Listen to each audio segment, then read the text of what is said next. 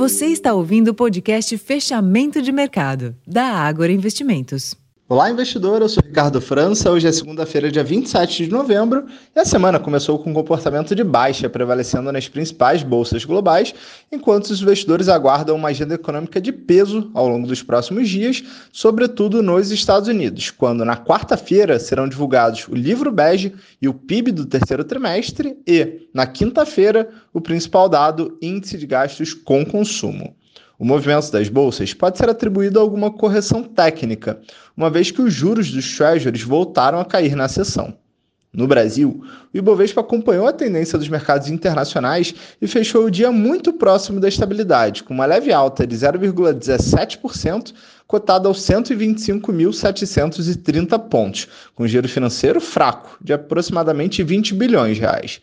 Nos demais mercados, o dólar também ficou praticamente estável aos R$ 4,90, enquanto os juros futuros recuaram, aliados ao movimento dos títulos norte-americanos. Amanhã, terça-feira, a agenda brasileira ganha destaque, com a divulgação do resultado do IPCA 15 referente ao mês de novembro.